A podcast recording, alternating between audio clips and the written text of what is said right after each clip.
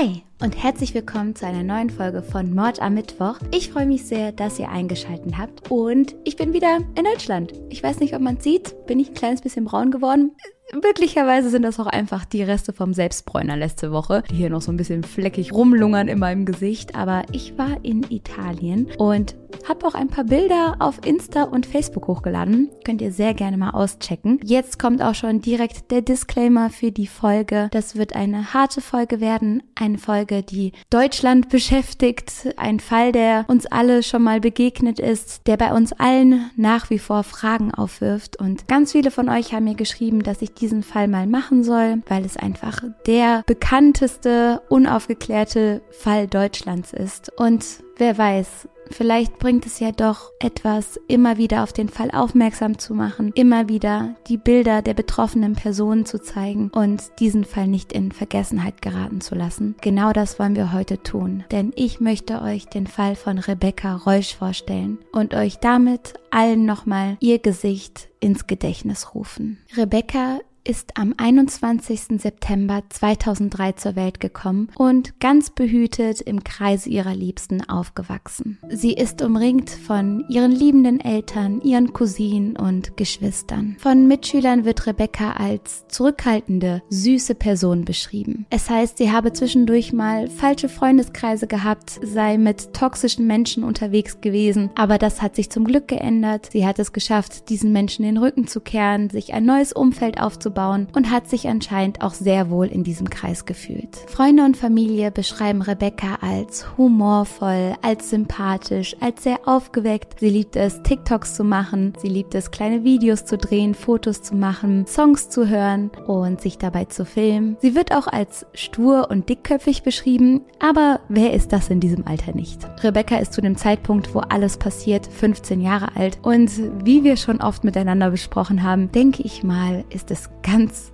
normal, dass man als 15-Jährige hin und wieder seinen Willen durchsetzen will, egal wie quatschig der vielleicht ist und wie hormongesteuert, aber das kennen wir ja alle noch. So erzählen ihre Eltern zum Beispiel, dass sie manchmal richtig bockig sein konnte oder auch schnell wütend geworden ist. Auf der anderen Seite, wie gesagt, aber super lustig und total umgänglich war. Eine andere Seite an Rebecca ist die, die viel von der Meinung anderer abhängig macht. So wird beschrieben, dass sie oft darauf geachtet hat, wie andere auf sie reagieren und ihr Verhalten demnach angepasst hat. Auch das passt wieder in dieses typische Teenager-Dasein, einfach so eine gewisse Unsicherheit und ja, das Verlangen danach, dazu zu gehören und nicht irgendwie aufzufallen. Freunde von Rebecca konnten in der Zeit vor Rebeccas Verschwinden einen Wandel feststellen. Sie schien plötzlich so antriebslos, traurig und bedrückt zu sein. Erzählung nach könnte man sogar eine Depression vermuten. Die will ich überhaupt nicht runterspielen, wenn ich jetzt sage, dass das für Teenager ja auch was Typisches ist, diese Stimmungsschwankungen. Damit will ich jetzt nicht ihre Gefühle kleiner machen und sagen, dass da nichts dahinter gesteckt hat. Aber ich sag einfach, das kennt man ja auch noch von sich. So, wie hat meine Mutter immer gesagt? Meine Mutter hat damals zum Beispiel immer gesagt, himmelhoch jauchzend,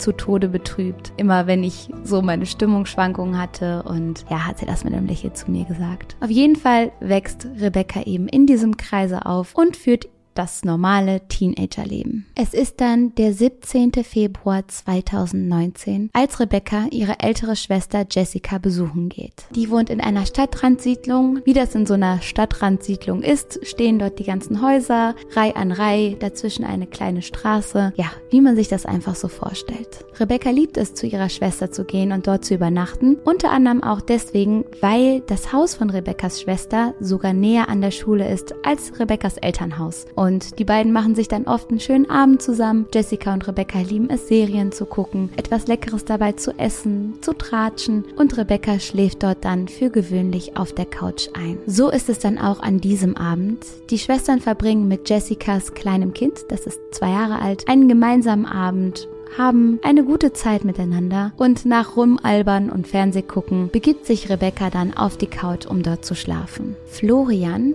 Jessicas Mann und damit Rebecca's Schwager ist an diesem Abend nicht zu Hause. Er ist unterwegs und feiert und das die ganze Nacht lang und kommt erst in den frühen Morgenstunden wieder heim. Davon kriegen Jessica und Rebecca aber nichts mehr mit, die schalten die Lichter aus und Rebecca schlummert auf der Couch ein. Der Morgen vom 18. Februar 2019 ist grau und verregnet. Ein richtig useliger Tag, wie man hier im Rheinland sagen würde. Laut seiner Aussage kommt Florian dann gegen Viertel vor sechs Uhr morgens betrunken nach Hause. Er gibt an, dass er nach seiner Heimkehr bis acht Uhr geschlafen habe, das stellt sich später aber als Lüge heraus. Gegen sieben Uhr morgens verlässt Jessica dann mit ihrem Kind das Haus. Sie geht davon aus, dass Rebecca noch auf der Couch schläft, tappelt leise so an ihr vorbei, an der Couch vorbei, sagt aber, dass sie nicht genau hingesehen hat, ob Rebecca noch da war oder nicht. Rebecca muss an diesem Tag nämlich eh erst zur dritten Stunde zur Schule, was bedeutet, sie kann länger ausschlafen und diesen Schlaf will Jessica ihr gönnen. Zu diesem Zeitpunkt befinden sich also nur noch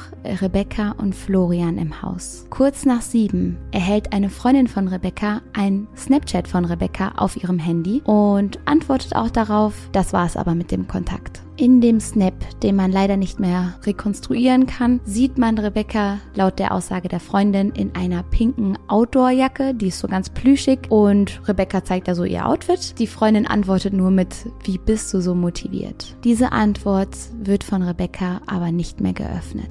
Rebeccas Mutter versucht in der Zeit auch langsam ihr Kind zu erreichen. Sie versucht Rebecca anzurufen, denn sie befürchtet, Rebecca könnte verschlafen. Ich verstehe die Sorge. Sie hat ja dann einen schönen Abend mit ihrer Schwester gehabt und ich als große Schwester muss auch zugeben, ich bin auch nicht streng. Also wenn meine Schwester hier übernachtet, die ein gutes Stück jünger ist, dann darf die eigentlich auch alles, was die will und hat hier ihren Schwesternbonus. Weshalb ich verstehe, dass die Mutter Sorge hat, Rebecca könnte am nächsten Tag verschlafen. Aber sie kommt mit ihrem Anruf nicht durch. Um circa Viertel vor acht an diesem Morgen wählt sich Rebeccas Telefon ein letztes Mal in das heimische WLAN ein. Da kann man ein letztes Mal eine Aktivität beobachten. Danach verläuft sich hier jede Spur. Um 8.25 Uhr 20 versucht Rebeccas Mutter erneut sie anzurufen, wieder ohne Erfolg. Als das wieder nicht funktioniert, ruft sie Florian an, in der Hoffnung, von ihm etwas zu hören oder ihm sagen zu können, weck mal die Rebecca auf, die soll die Schule nicht verschlafen. Aber auch hier kommt sie mit dem Anruf nicht durch. Der drückt sie nämlich zunächst weg, ruft jedoch etwas später wieder an. Und Rebeccas Mutter sagt direkt, du schau mal nach Rebecca, kannst du sie wecken, sie soll die Schule bitte nicht verpassen. Am Telefon hört sie daraufhin Florian die Treppe runterlaufen und der sagt ihr dann nur noch, Nee, die Couch ist leer. Rebecca scheint schon losgegangen zu sein. Nach eigenen Angaben bleibt Florian dann den Tag über zu Hause. Rebeccas Mutter, die insofern beruhigt ist, dass sie denkt, okay, Kind ist wach und höchstwahrscheinlich auf dem Weg zur Schule, schreibt ihrer Tochter aber noch eine WhatsApp, die auch noch durchkommt. Also es gibt diese zwei WhatsApp-Häkchen, die ja anzeigen, dass die Nachricht geliefert wurde. Jedoch wird die Nachricht nicht gelesen.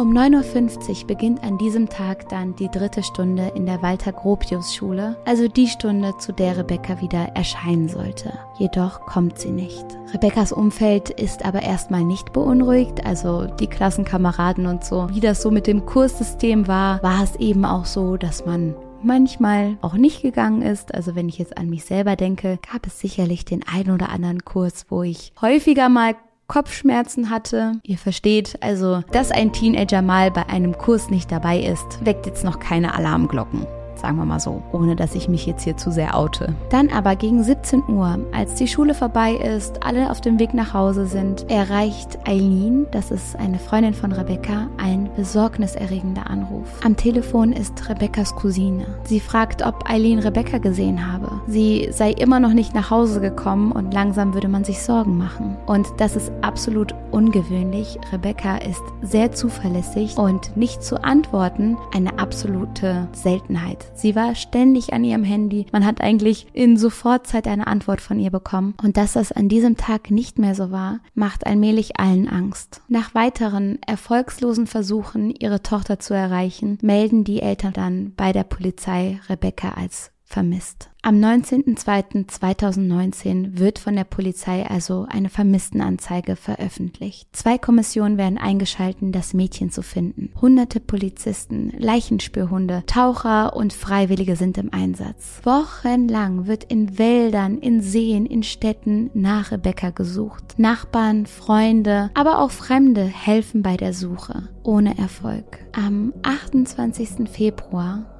wird Florian, Rebekkas Schwager, dann als Hauptverdächtiger festgenommen. Der hat sich nämlich während der Vernehmung in immer mehr Ungereimtheiten verstrickt und ist der Polizei damit aufgefallen. Außerdem war er die Person, mit der Rebecca womöglich am Ende ja alleine zu Hause war. So wird also das Haus von Florian und Jessica auf den Kopf gestellt, jedoch ohne Ergebnis. Dass man DNA-Spuren von Jessica findet, Haare und Fingerabdrücke, war ja klar. Sie war wie ein, ein zweites Kind für Jessica und Florian. Sie war oft da, sie hat Florian als eine Art großen Bruder angesehen und dann ist es natürlich klar, dass man dort auch Spuren von ihr findet. So wird Florian drei Tage nach seiner Untersuchungshaft bereits wieder entlassen. Man kann ihm nichts nachweisen. Die Polizei geht währenddessen von einem Tötungsdelikt aus. Sie sind sich sicher, Rebecca wird man nicht mehr lebend wiederfinden. Am 4. März wird Florian dann erneut als Hauptverdächtiger festgenommen. Die Polizei startete weitere Suchkommandos. Sie haben Berlin durchkämmt, Brandenburg und die gesamte Umgebung. Zu der Zeit gehen auch etliche Hinweise ein. Mehr als 2000 Hinweise aus allen Ecken soll es gegeben haben. Und ihr könnt euch vorstellen, was das für eine Arbeit war, die zu durchkämmen, zu überlegen, ist da was dran? Ist das ziemlicher Quatsch? Will sich jemand wichtig machen? Will jemand wirklich helfen? All das ist gleichzeitig passiert. Am 16.04.2019 wurde die Suche dann vorerst eingestellt, ein halbes Jahr später dann aber wieder aufgenommen, jedoch mit genauso wenig Erfolg wie zuvor. In den Tagen nach Rebekkas Verschwinden gibt es sehr, sehr schnell zwei Theorien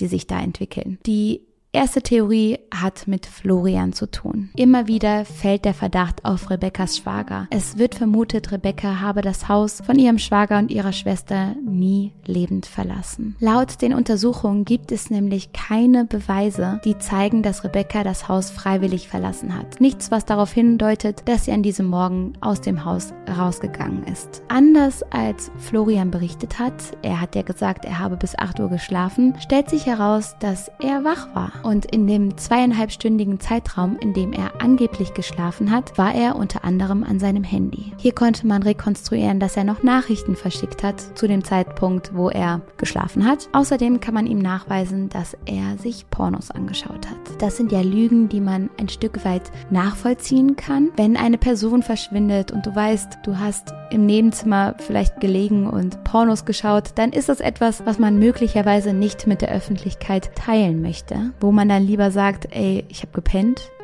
um unangenehmen Fragen aus dem Weg zu gehen. Auf der anderen Seite hat er einfach gelogen und es geht hier um eine vermisste Person, vielleicht sogar um ein Tötungsdelikt. Da ist es brandgefährlich zu lügen, wenn es nur um sowas geht wie Pornos gucken. Mein Gott, dann hast du dir halt ein paar Filmchen reingezogen, aber wenn es dir darum geht, etwas aufzuklären, sollte man ja schon die Wahrheit sagen. Außerdem wird die Polizei deswegen stutzig, da Florian ja den Anruf von Rebekkas Mutter erstmal weggedrückt hat. Hier stellt sich die Frage, warum ist er nicht rangegangen? War er gerade mit etwas anderem beschäftigt? Hatte er gerade etwas Wichtigeres zu tun oder vielleicht etwas zu verheimlichen? Könnte es sein, dass er in dieser Zeit Rebecca vielleicht bereits etwas angetan hat?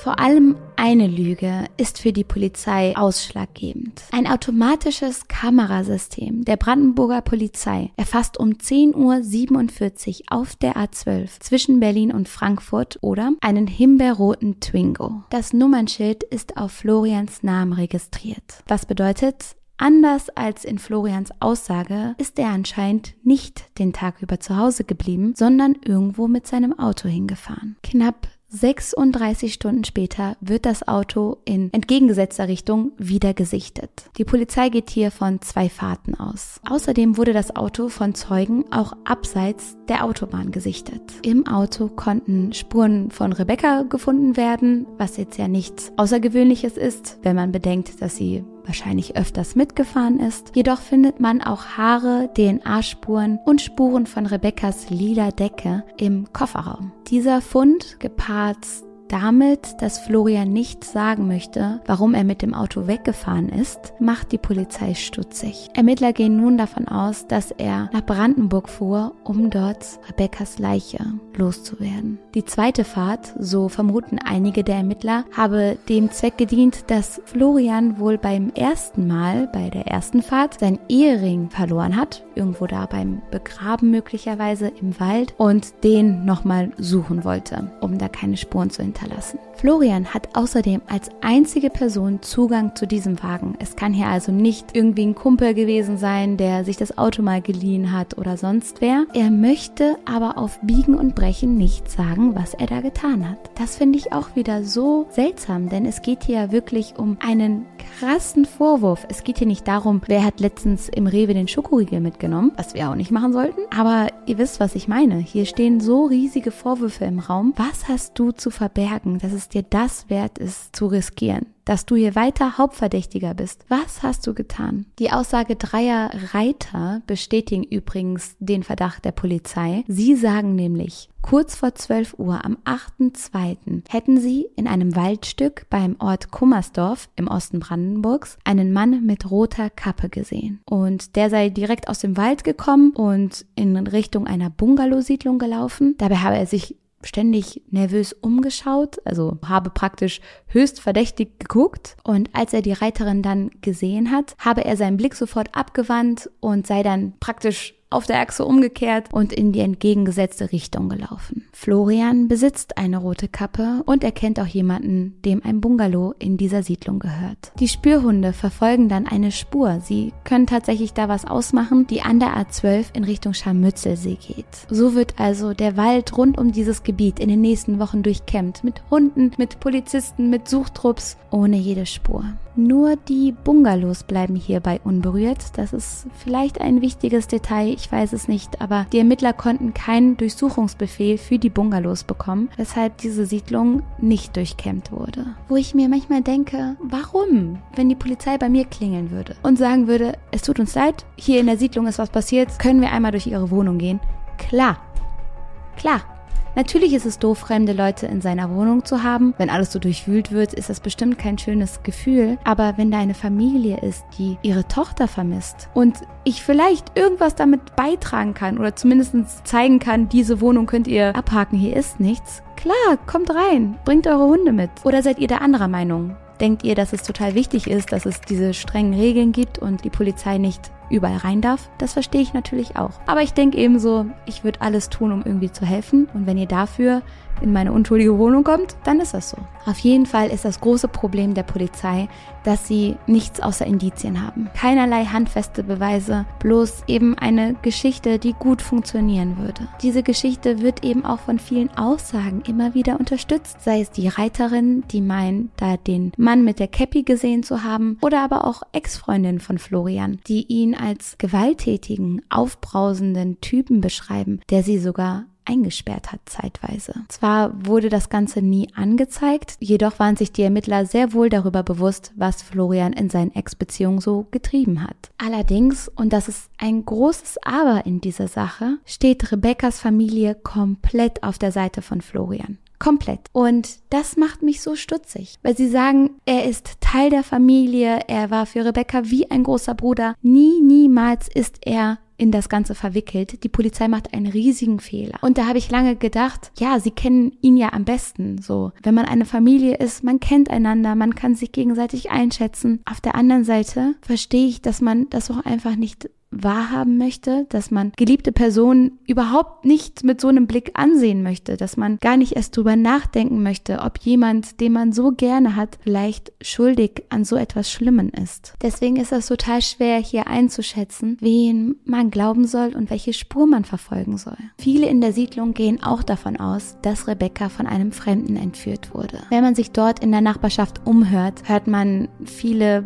Begriffe wie, ja, sie war naiv und es wird auch über die Internetfotos von Rebecca geredet, in denen sie sich etwas aufgebrezelt hat. Einfach so Nachbarsgeschwätz, würde ich jetzt ganz frech mal sagen. Auf jeden Fall berichten einige auch von Internetbekanntschaften, die Rebecca wohl so hatte. Und das ist die zweite Theorie, dass es nichts mit Florian zu tun hatte. Und die gucken wir uns jetzt ein bisschen genauer an. Denn die Familie steht nach wie vor geschlossen hinter Florian. Sie weisen die Vorwürfe der Polizei ab und sie gehen eisern von seiner Unschuld aus. Außerdem werfen sie der Polizei vor, die ganze Zeit in die falsche Richtung ermittelt zu haben. Dass man sich so sehr auf Florian konzentriert hat, dass man andere Dinge gar nicht mehr wahrgenommen hat. Dinge, die vielleicht auf einen anderen Täter hätten schließen können. So wird der Polizei von der Familie Rausch grobe Fahrlässigkeit in der Zeugenbefragung vorgeworfen. Sie bemängeln auch, dass die ganze Zeit direkt von einem Tötungsdelikt ausgegangen wurde, dass man nach einer Leiche gesucht hat, anstatt von anderen Optionen auszugehen. So sagt Schwester Vivian zum Beispiel im Juni 2020 in einem Interview, zu lesen, dass eine Leiche gesucht wird, schmerzt jedes Mal ungemein. Sie sagen nicht nur, dass da keine handfesten Beweise dafür da sind, dass ein Verbrechen im Haus passiert ist, so wurden alle weiteren Optionen und Theorien, die die Familie angebracht hat, von der Polizei wohl als Verschwörungstheorien abgetan. Das ist hier der Vorwurf an die Ermittler. So gab es beispielsweise einige Aussagen von Nachbarn, die sagen, sie hätten ein Mädchen mit lila Decke gesehen. Andere wiederum reden über die Internetbekanntschaften von Rebecca, wie zum Beispiel von einem gewissen Max. Eine Freundin von Rebecca namens Katharina hatte hierzu erst den Verdacht, dass sich Rebecca mit diesem Max treffen wollte. Auch, dass er seinen Snapchat-Account kurz nach Rebeccas Verschwinden gelöscht hat, weckt hier das Misstrauen. Allerdings stellt sich das Ganze Ganze schon sehr schnell als Sackgasse heraus. Dieser Max ist wirklich einfach nur ein Schüler, kommt aus einem anderen Bundesland und er und Rebecca hatten Monate vor Rebeccas Verschwinden schon keinen Kontakt mehr miteinander gehabt. Er sagt, er habe Angst bekommen, als er von Rebeccas Verschwinden gehört hat und deswegen seinen Snapchat-Account gelöscht, um nicht irgendwie in Verdacht zu geraten und dadurch hat er sich gerade erst verdächtig gemacht. Es gibt auch andere Gerüchte, dass sich Rebecca mit einem Mann aus dem Internet treffen wollte. Hier gibt es zum Beispiel eine Theorie rund um BTS. BTS. Das ist eine K-Pop-Band, die ist vor allen Dingen bei Mädels in Rebeccas Alter super beliebt. Also es gibt da wirklich diese Hyperfans, diese Groupies. Manche reisen mit BTS um die Welt, versuchen jedes Konzert zu verfolgen. Und Rebecca war eben auch ein Mega-Fan. Die Theorie rund um BTS besagt, dass es eine Tradition gibt, nach der man jedes Mal, wenn einer aus der Band Geburtstag hat, ein Bild von sich vor lila Hintergrund macht. Und ihr erinnert euch an die lila Decke, die Rebecca irgendwie dabei hatte, wo man die Spuren im Kofferraum gefunden hat, wo Nachbarn gesagt haben, sie hätten ein Mädchen mit lila Decke gesehen. Und hier könnte man vermuten, dass sie am Tag ihres Verschwindens, wo einer der Bands Geburtstag hatte, dieses Bild nachstellen wollte. Vielleicht vor der Schule ein Bild vor der lila Decke machen wollte, wie die Tradition es eben verlangt. Und das passt ja sogar mit dem Snapchat zusammen, den sie an ihre Freundin geschickt hat, wo sie ihr Outfit gezeigt hat, wo die Freundin noch gesagt hat, krass, wie motiviert du bist, dass du vor der Schule noch vielleicht ein Bild machst. Die Theorie führt dann so weit, dass manche sagen, vielleicht hat sie sich ja mit jemandem verabredet, um dieses Bild zu machen. Jemanden, den sie in einem BTS Forum kennengelernt hat. Eine Person, die sich vielleicht auch als 15-jähriges Mädchen ausgegeben hat, sich mit Rebecca zum Fotos machen verabredet hat und dann aber möglicherweise wer ganz anderes war. Das sind laut der Familie und Freunden von Rebecca aber alles nur Vermutungen und Gerüchte. Keine von diesen Theorien konnte auch nur ansatzweise belegt werden. Alle Spuren haben bis jetzt irgendwo im Nichts geendet. Wiederum andere Spuren sind laut der Familie Reusch von der Polizei gar nicht erst verfolgt worden. So zum Beispiel die Aussage der einen Nachbarin, die behauptet, Rebecca am Tag ihres Verschwindens mit einer Liederdecke gesehen zu haben. Eine Zeugin berichtet sogar, dass sie von der Polizei befragt wurde und diese Befragung sofort geendet sei in der Sekunde, in der sie nicht Aussagen in die Richtung gegeben hat, die die Polizei wohl hören wollte. So als habe die Polizei sich von Anfang an auf diese eine Version, die Florian zum Täter macht, versteift und jegliche weitere Beweise ignorieren wollen. So wurde angeblich auch ein weiterer Hinweis als nichtig abgetan, nämlich der Hinweis einer Frau aus Würselen. Sie heißt Ann-Kathrin und sie sagt, dass sie kurz nach Rebeccas Verschwinden beim Spazierengehen im Wald eine Liederdecke in den Maßen der Wohnzimmerdecke von Jessica fand und ihr Vater eine Woche zuvor eine Plastiktüte mit Jacke und weiteren Klamottenstücken daneben liegend gesehen haben soll. Wie weit diesen Spuren tatsächlich nachgegangen wurde, ist schwer zu sagen. Familie Reusch argumentiert aber außerdem damit, dass sie wüssten, was Florian getan hat, wo er hingefahren sei. Er soll ihn schlüssig und glaubhaft erklärt haben, warum er am Tag von Rebekkas Verschwinden in Richtung Polen gedüst sei. Seine Schwester erzählt den Journalistinnen vom Podcast Im Dunkeln, der Fall Rebecca Reusch zum Beispiel, dass er anscheinend als Drogenkurier gearbeitet hat und der Polizei das nicht anvertrauen wollte, um einer Freiheitsstrafe aus dem Weg zu gehen. Das verstehe ich. Wenn du da Dreck abstecken hast, dann hoffst du vielleicht darauf, dass bald eine andere Lösung gefunden wird, dass man endlich andere Beweise findet, eine andere Spur und du dich nicht outen musst. Auf der anderen Seite würde ich trotzdem nicht riskieren, als Mörder dazustehen. Oder? Rebekkas Familie meint außerdem, die Haare und Spuren von Rebecca im Kofferraum erklären zu können. Sie berichten davon, dass Rebecca mit ihrer Nichte im Kofferraum gespielt haben soll. Auch ein Motiv Florians für diese Tat ist für die Familie Reusch unbegreiflich und sie finden keine Erklärung, die das alles stützen soll. Sogar Florians Ex-Freundin, die sich über seine Gewalttätigkeit geäußert hat, räumt aber ein, Florian einen Mord nicht zuzutrauen, auch Zitat, wenn er manchmal schwierig war. In dem ganzen Fall hat die Presse ja eine riesige Rolle übernommen. Ihr erinnert euch alle bestimmt an das Fahndungsfoto, an die Artikel und die TV-Sendung rund um Rebecca. Und etwas, was Rebeccas Eltern und auch die Öffentlichkeit im Nachhinein stark kritisiert, ist die Auswahl des Fahndungsfotos. Denn Ihr kennt es bestimmt alle noch, habt es vielleicht noch im Kopf. Man sieht sofort, hier ist ein fetter Filter drauf. Rebecca ist weich gezeichnet, ihre Nase ist dünner, ihre Lippen sind zu einem Schmollmond gezogen worden. Dieses Bild ist stark bearbeitet. Sie sieht auch nicht aus wie ein 15-jähriges Mädchen. Sie sieht viel älter aus, erwachsen und stark geschminkt. Und das Wichtige bei einem Fahndungsfoto ist ja, dass man die Person erkennt, so wie sie auf der Straße rumlaufen würde. Vielleicht sogar ungeschminkt, vielleicht sogar nach Tagen des Nicht-Duschen Herzens, je nachdem, in welcher Verfassung die Person ist. Rebekkas Mutter sagt über dieses Foto aus und dann kam dieses Bild und wir kannten es selbst nicht. Und dann dachte ich, das ist ja eigentlich nicht mein Kind.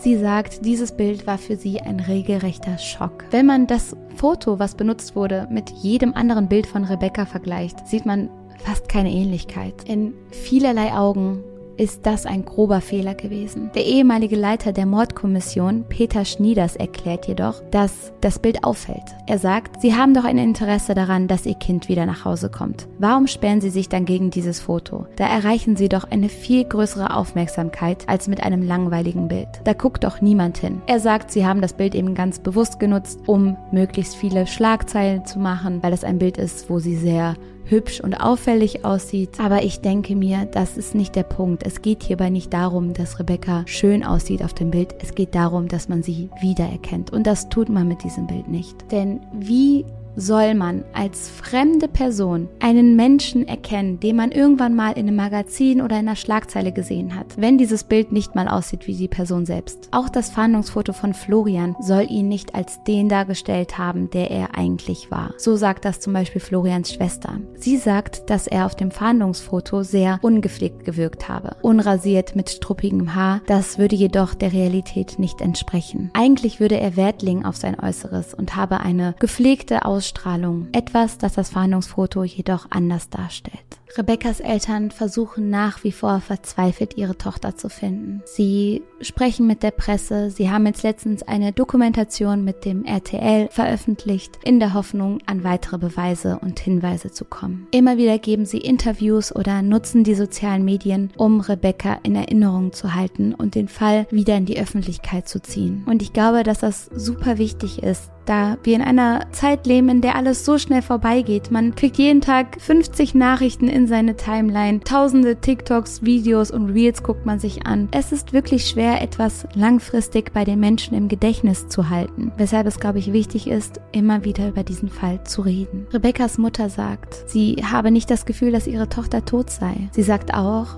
mit dem Tod könnte ich umgehen, aber die Ungewissheit, das ist furchtbar. Das Verfahren wurde jedoch aufgrund von fehlender Beweise und keinerlei Fortschritte eingestellt. Die Polizei geht weiterhin von einem Tötungsdelikt aus mit Florian als Hauptverdächtigen. Im Januar diesen Jahres gab es einen kleinen Hoffnungsschimmer, denn die Bild-Zeitung hat berichtet, dass man einen USB-Stick gefunden hat, der die Handy-Nutzungsdaten von Rebecca dokumentiert. Dieser soll laut dem Bericht in der Bildzeitung den Ermittlern übergeben worden sein. Und es könnte sein, dass im Hintergrund da gerade was passiert. Denn auf dem Stick sind Daten, wo man zum Beispiel nachvollziehen kann, auf welchen Seiten Rebecca war, wo sie gesurft hat, was sie bei Google eingegeben hat. Alles Dinge, die vielleicht auf etwas schließen lassen. Eine offizielle Bestätigung dieser Information gibt es jedoch bis jetzt nicht. Und am Ende kann man nur sagen, um die Familie zu unterstützen, können wir dieses Video teilen. Wir können Rebecca im Gespräch halten. Wir können Posts zu ihr reposten, die Leute immer wieder daran erinnern, dass sie noch vermisst wird, dass es immer noch eine Familie gibt, die jeden Abend schlafen geht mit dem Gefühl, da fehlt jemand und wir wissen nicht, was passiert ist. Und das ist leider alles, was man aktuell tun kann. Haltet bitte die Augen und die Ohren offen und ich